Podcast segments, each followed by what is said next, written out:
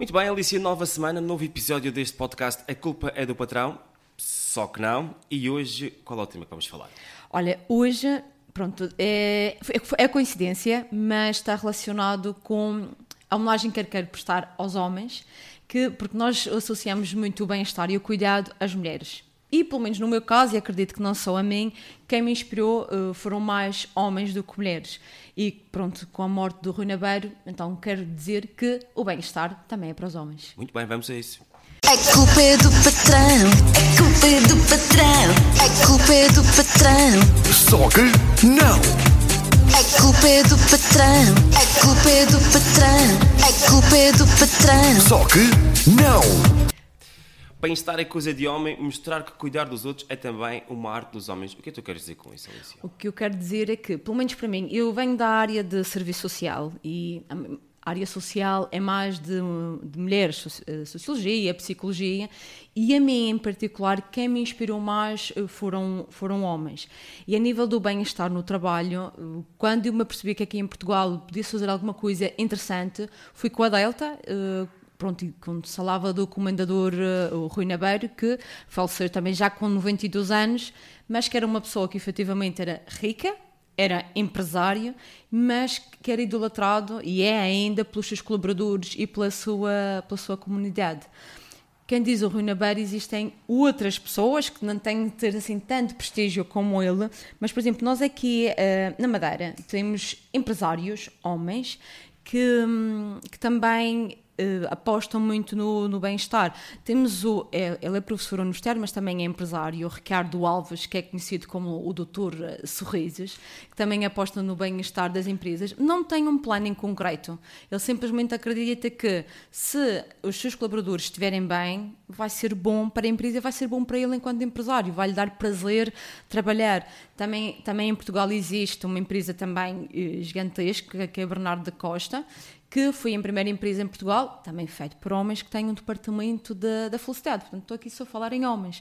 A psicologia positiva, psicologia que é maioritariamente visto como mulheres, foi criado por um homem, o Martin Seligman. Portanto, e a mim, eh, eu enverdar por esta área, foi o engenheiro Vitorino Seixas, que é da área das engenharias e que também apostava no, no bem-estar. Bem, isso é muito interessante, mas também agora vamos chegar aqui a um ponto de ruptura, Alicia, como sempre, não é? Talvez tenha sido criado por homens porque existe mais homens a mandar nas grandes empresas.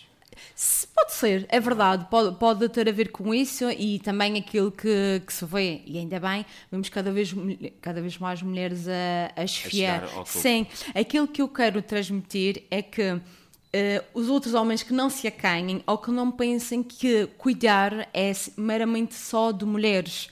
Cuidar eh, faz parte de todos e como o Rui Naber dizia, nós precisamos de cuidar uns dos outros.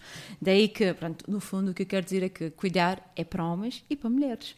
Obviamente, agora, a questão que nós vamos colocar aqui também em relação ao comendador ahm, Nabeiro, ahm, tem uma questão dele que eu gosto muito, que é, independentemente da Delta ter se tornado uma multinacional e ter se tornado uma empresa gigante, nunca saiu do lugar onde se foi Exatamente. sediada e deu sempre muito à sua comunidade. Também é muito importante as empresas, não é? Se darem muito às comunidades onde estão inseridas. É, aquilo que ele fez é um verdadeiro exemplo do que se fala da responsabilidade social, que eu, enquanto empresário, ou enquanto pessoa, eu tenho responsabilidade para com os outros, para cuidar dos outros. E assim, essas outras pessoas também vão cuidar bem de mim. E acho que foi isso, aliás, daquilo que nós lemos do Rui Nabeiro, é exatamente isso.